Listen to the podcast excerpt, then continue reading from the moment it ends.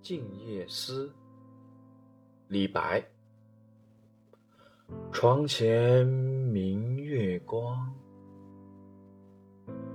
疑是地上霜。举头望明月，低头思故乡。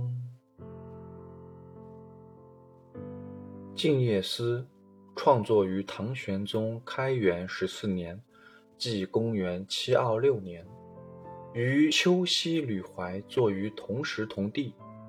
当时李白二十六岁，在扬州旅社。开元十四年春，李白前往扬州，秋病卧扬州，客宿于当时的扬州旅社。《静夜思》这首小诗。既没有奇特新颖的想象，更没有精工华美的辞藻，他只是用叙述的语气写远客思乡之情，然而他却是意味深长、耐人寻味的。一个做客他乡的人，大概都会有这样的感觉吧。白天倒还罢了，到了夜深人静的时候，思乡的情绪就难免。一阵阵的在心头泛起波澜，何况是月明之夜，更何况是月明如霜的秋夜。月白霜清是清秋夜景，以霜色形容月光，也是古典诗歌中所经常看到的。这首诗中的“疑是地上霜”是叙述，而非抹形拟象的状物之词。是诗人在特定环境中一刹那间所产生的错觉。为什么会有这样的错觉呢？不难想象，这两句所描写的是客中深夜不能成眠、短梦初回的情景。这时庭院是寂静的，透过窗户的皎洁月光射到窗前，带来了冷森森的秋宵寒意。诗人朦胧地乍一望去，在迷离恍惚的心情中，真好像是地上铺满了一层层白皑皑的浓霜。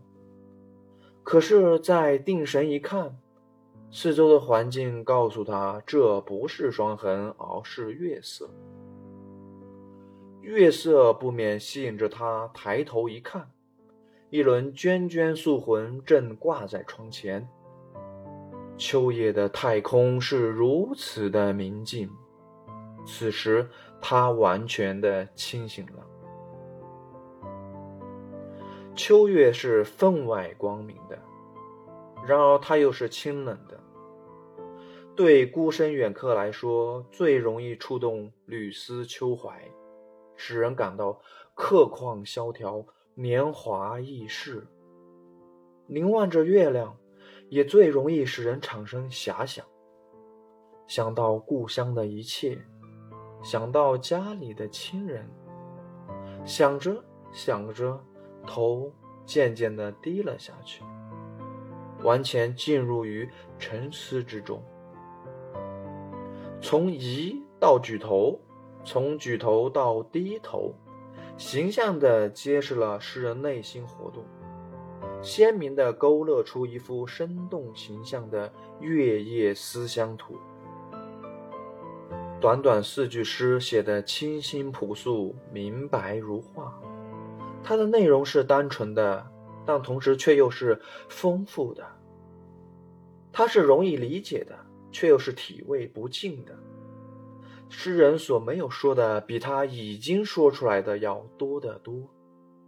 他的构思。是细致而深曲的，但却又是脱口吟成浑然无际的。从这里，我们不难领会到李白绝句的自然、无异于功而无不功的妙境。